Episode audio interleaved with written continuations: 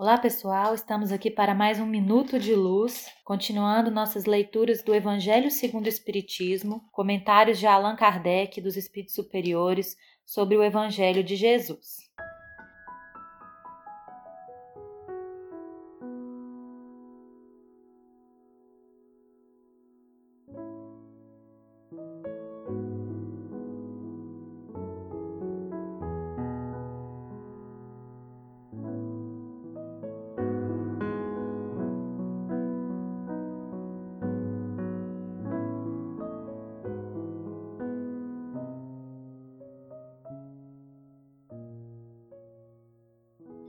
Hoje nós abrimos aleatoriamente o capítulo 15, intitulado Fora da Caridade não há salvação. E alguns trechos do Evangelho foram selecionados e comentados por Allan Kardec. Os trechos são muito legais, mas são grandes, eu não vou ler eles todos. Estão no Evangelho de Mateus, capítulo 25, versículos 31 a 46 e também em Lucas capítulo 10, versículos 25 a 37. Quem quiser ler, pode buscar aí e ler esses trechos. Eu vou ler somente o comentário de Kardec. Eu acho que esse comentário já daria assim, para o resto da vida a gente meditar e se esforçar para ser melhor. Não precisaria de mais nada. Vamos lá, leitura.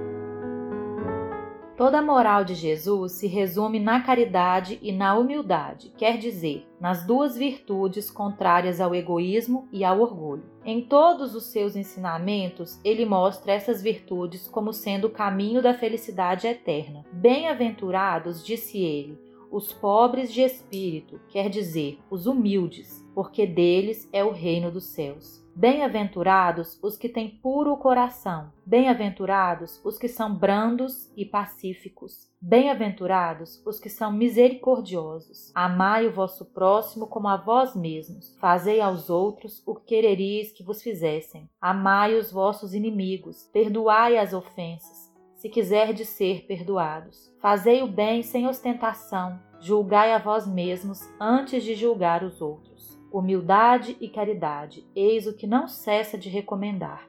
E ele mesmo dá o exemplo. Orgulho e egoísmo, eis o que não cessa de combater, mas faz mais do que recomendar a caridade. Coloca claramente e em termos explícitos como a condição absoluta da felicidade futura. No quadro que Jesus deu do julgamento final, é preciso, como em muitas outras coisas, separar a figura e a alegoria. A homens como aqueles a quem falava, ainda incapazes de compreenderem as coisas puramente espirituais, devia apresentar imagens materiais surpreendentes e capazes de impressionar. Para melhor ser aceito, devia mesmo não se afastar muito das ideias vigentes quanto à forma, reservando sempre para o futuro a verdadeira interpretação de suas palavras e pontos sobre os quais não podia se explicar claramente. Mas ao lado dessa parte acessória e figurada do quadro, há uma ideia dominante, a da felicidade que espera o justo e da infelicidade reservada ao mal. Nesse julgamento supremo, quais são os considerandos da sentença? Sobre o que dirige o inquérito? O juiz pergunta se se cumpriu esta ou aquela formalidade, observou mais ou menos tal ou tal prática exterior? Não ele não inquire senão de uma coisa, a prática da caridade, e sentencia dizendo: Vós que assististes vossos irmãos, passai à direita. Vós que fostes duros para com eles, passai à esquerda. Ele se informa da ortodoxia da fé? Faz uma distinção entre aquele que crê de um modo e o que crê de outro? Não, porque Jesus coloca o samaritano, considerado herético, mas que tem o amor ao próximo acima do ortodoxo que falta com a caridade. Jesus não fez, pois, da caridade somente uma das condições de salvação, mas a única condição. Se houvesse outras a serem preenchidas, ele as teria mencionado. Se coloca a caridade no primeiro plano das virtudes, é porque ela encerra implicitamente todas as outras: a humildade, a doçura, a benevolência, a indulgência, a justiça, etc. E porque é a negação absoluta do orgulho e do egoísmo.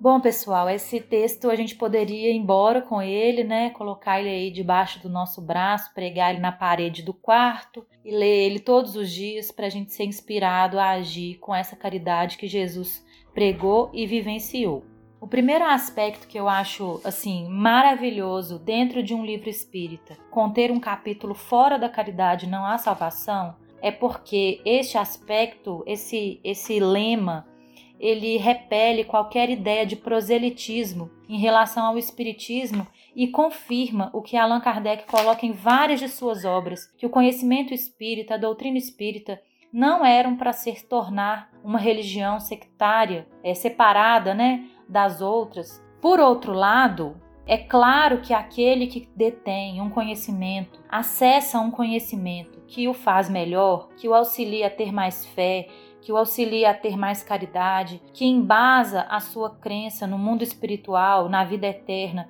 de uma maneira tão científica, é, tão factual e tão sólida, é claro que essa pessoa vai querer dividir esse conhecimento com outras pessoas, na medida que as outras pessoas necessitarem dele e se mostrarem interessadas e tal mas não no sentido de angariar adeptos ao espiritismo, como nós temos feito aí ao longo dos milênios, né, combatendo em nome da nossa verdade. Então isso é muito maravilhoso.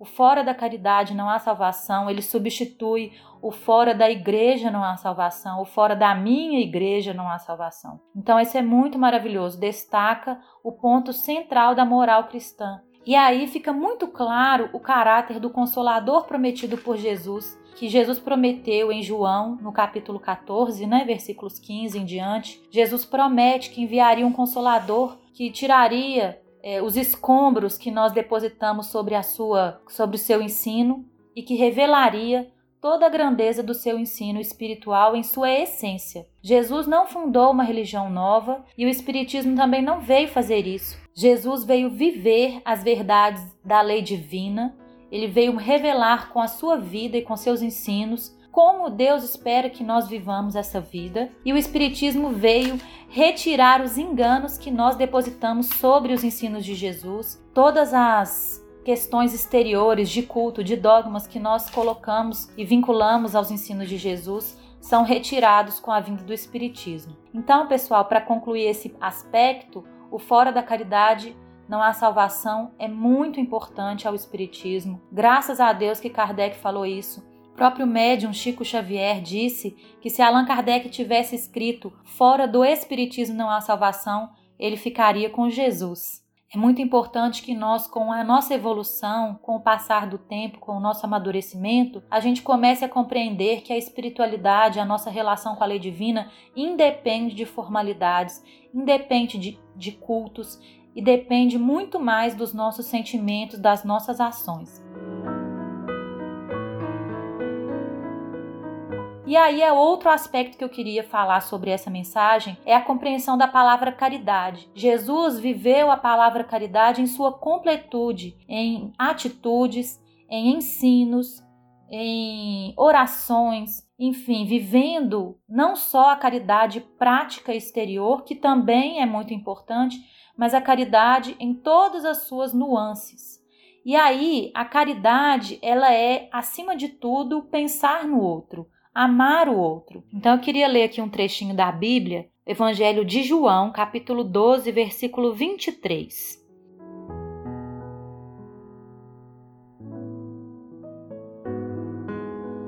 Chegou a hora em que o Filho do Homem vai ser glorificado. Em verdade, em verdade vos digo: se o grão de trigo que cai na terra não morre, fica só. Mas se morre, produz muito fruto. Então, mostrando né, que o grão de trigo dentro da cova, sem produzir fruto, ele fica ali na escuridão e sozinho. Mas quando ele desabrocha e quando ele brota, ele pode produzir frutos. Versículo 25, então. Quem se apega à sua vida, perde-a. Mas quem não faz conta de sua vida neste mundo, há de guardá-la para a vida eterna. Se alguém quer me servir, siga-me, e onde eu estiver, estará também aquele que me serve. Se alguém me serve, meu Pai o honrará. Sinto agora grande angústia. E que direi? Pai, livra-me desta hora? Mas foi precisamente para esta hora que eu vim. Pai, glorifica o teu nome. Veio então uma voz do céu: Eu já o glorifiquei e o glorificarei de novo. A multidão que ali estava e ouviu dizia que tinha sido um trovão. Outros afirmavam: Foi um anjo que falou com ele. Jesus respondeu: Esta voz que ouviste não foi por causa de mim, mas por vossa causa. Esse, essa passagem mostra que Jesus, tudo que ele vivia, inclusive esse, esse, esse trecho, ele está anunciando a sua morte, né? Ele é a semente de trigo que vai ser colocada na cova e vai produzir frutos. E nesse anúncio da sua morte, ele diz que estava sentindo grande angústia, mas que ele não ia pedir a Deus para desfazer aquele momento, que ele ia cumprir aquele momento, porque para isso ele veio. E quando a voz do céu fala que glorificou a Jesus e que o glorificaria de novo, ele explica que essa voz falou isso por causa de nós, por nossa causa, por causa da humanidade. Então Jesus cumpria a vontade de Deus. Tudo o que ele fazia tinha um propósito que era cumprir a vontade de Deus. E qual era a vontade de Deus? Era uma vontade de amor pela humanidade, de caridade no seu sentido mais amplo pela humanidade. Então Jesus está mostrando que a sua morte foi um ato de amor, um ato de caridade pela humanidade. Como seus ensinos,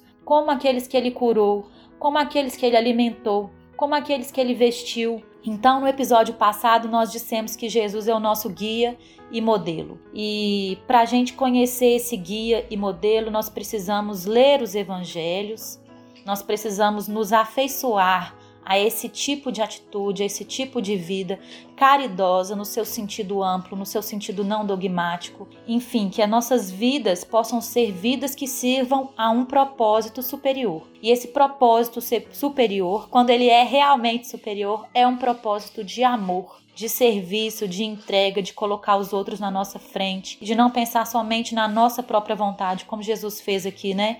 Ele não atendeu à sua própria angústia, ele não atendeu ao seu, às suas expectativas, aos seus sentimentos, mas ele atendeu à vontade de Deus que era de amor para conosco. Então, é, essa é a mensagem. Nós poderíamos falar muito aqui sobre caridade, no seu aspecto humildade, no seu aspecto perdão, no seu ângulo tal, material, na caridade material, na caridade benevolente. É, a gente poderia falar assim sobre cada ângulo da caridade, mas a gente tem o propósito de fazer áudios curtos, não seria possível. E acredito que nas outras mensagens a gente pode ir aos poucos contemplando esses assuntos. Mas o que é importante ficar aqui é que fora da caridade não há salvação, e para que nós saibamos o que é essa caridade, nós precisamos seguir o nosso guia e modelo que é Jesus Cristo, que viveu, ensinou, pregou, auxiliou em cada minuto da sua passagem pela terra, vivenciou essa caridade no sentido maior que existe. E é ela que a gente tem que aprender. Não vamos restringir a caridade a aspectos da compreensão cultural, é, religiosa que nos é, afeta, mas vamos deixar assim o nosso coração aberto para aprendermos todas as nuances de caridade que o Cristo exemplificou. Espero que esse áudio tenha sido útil para você, que tenha aí trazido um, um minutinho de luz para sua vida e fiquem com Deus. Fiquem firmes aí nessa pandemia. Vamos orar, vamos ser bons, vamos tentar manter nossa mente elevada. Fiquem com Deus. Um grande abraço e até a próxima.